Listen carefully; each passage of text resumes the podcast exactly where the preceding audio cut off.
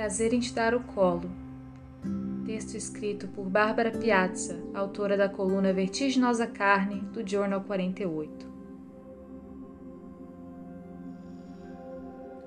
Um, dois, três. Respiro fundo. O pé direito, relativamente alto, me leva ao teto, sem cores ou sabores. Minha imaginação preenche o quilométrico vazio, administrando a liberdade do deslocamento do presente e a fixação em uma lembrança que sequer é minha. Enquanto preciso, acamada, de pernas abertas e coberta de lençóis, me concentrar para vivenciar uma espécie de relaxamento, brinco de desenhar. Atrás da enfermeira que me faz um exame preventivo, antigamente conhecido como Papa Nicolau, imagino um mundaréu de gente, uma fila gigantesca. Nessa fila estão concentrados os curiosos, observadores, xeretas, Todos eles vêm até mim para bisbilhotar aquilo que está no fim do túnel. O espéculo que me abre é o grande espetáculo da arqueologia sexual. Estou no lugar de Anne Sprinkle, uma atriz pornô que, por anos, foi dirigida pelos olhares das lentes masculinas. Em A Public Service Announcement, performance interativa na qual ela permitiu que as pessoas vissem o colo de seu útero, Sprinkle, estrategicamente, dirigiu as lentes a um lugar essencial ao sexo: o da saúde.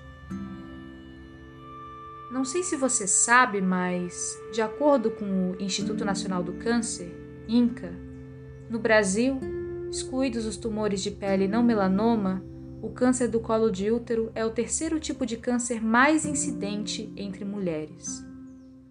Para o ano de 2022, foram estimados 16.710 casos novos, o que representa um risco considerado de 15,38 casos a cada 100 mil mulheres. Este câncer geralmente se desenvolve por decorrência de uma infecção por HPV do inglês Human Papilloma Virus, o papiloma vírus humano é uma infecção sexualmente transmissível que pode infectar tanto a pele como mucosas da região anogenital e oral. Segundo o estudo epidemiológico sobre a prevalência nacional de infecção pelo HPV, POP Brasil, publicado em 2020, a maioria dos indivíduos sexualmente ativos entrou ou entrará em contato com HPV em algum momento de suas vidas, especialmente quando jovens, idade em que as taxas tendem a ser as mais elevadas. Felizmente, a maioria das infecções são transitórias e tendem a ser eliminadas espontaneamente, tornando-se indetectáveis dentro de um a dois anos. Por isso, muitas vezes pode não apresentar sinais e sintomas. No entanto, a infecção persistente do vírus pode evoluir para vários tipos de neoplasia, como câncer de colo de útero, pênis, vulva, canal anal e orofaringe. Enquanto isso, meus olhos vagam pela sala e miram um pequeno espelho que me possibilita ver o colo do meu útero e acompanhar o exame de outro ponto de vista. Fico pensando no quão temporal é o retrato cênico da performance de Anne Sprinkle. A enfermeira, que já dilatou o meu canal vaginal, prepara a espátula para coletar amostras do tecido uterino. Não me incomoda tanto.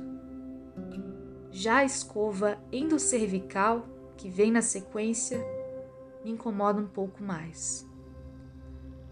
Você pode sentir uma cólicazinha, diz ela, gentilmente.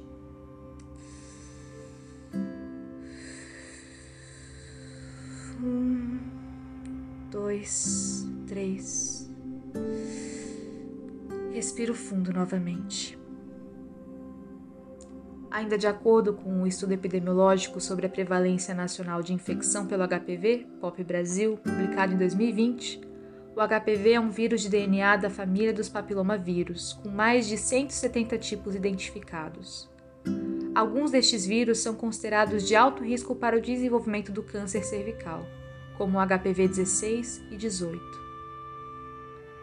No Brasil, a vacinação contra o HPV foi incorporada ao Programa Nacional de Imunização em 2014, com a aplicação da vacina quadrivalente, que confere imunidade contra os tipos virais 6 e 11, responsáveis por 90% dos casos de verrugas genitais, e 16 e 18, responsáveis globalmente por 71% dos casos de câncer cervical. O exame preventivo do colo de útero não detecta tipos de HPV, mas sim o aparecimento de sintomas, como verrugas ou alterações neoplásicas no tecido cervical, comumente chamadas de lesões. Isso significa que o exame é útil para o diagnóstico de estágios preliminares ao câncer, como NIC1 apelido atribuído à neoplasia intracervical, considerada uma lesão de baixo grau, e NIC2 e NIC3, consideradas lesões de alto grau. O exame também pode detectar alterações na cultura bacteriológica e fúngica. Quadros de infecção como clamídia, sífilis, gonorreia, candidíase e tricomoníase são contemplados pela avaliação diagnóstica. Agora, voltando à minha cólicazinha. Ai. Ufa. Passou. Terminado o meu exame, observo tanto a espátula quanto a escova sendo friccionadas, cada uma contra uma lâmina, e então armazenadas em diferentes tubos de ensaio. O material da coleta é devidamente embalado para ser direcionado à análise em laboratório. O resultado do exame me será entregue em alguns dias. Fico pensando que, para o público masculino, esse assunto pode, à primeira vista, parecer um pouco mais nebuloso, já que não existe um exame análogo ao que se faz no colo do útero. Mas me recordo mas me recordo que o diagnóstico dos diferentes problemas que englobam a sexualidade masculina pode ser feito através de autoexame testicular, amostra de urina, coleta de sangue, colonoscopia e exame de próstata. No final do atendimento, olho para a enfermeira e decido brincar um pouquinho mais. Digo-lhe: um prazer em te dar o colo ela me olha meio sem jeito e ri. Me responde: O prazer de cuidar da sua saúde é todo meu.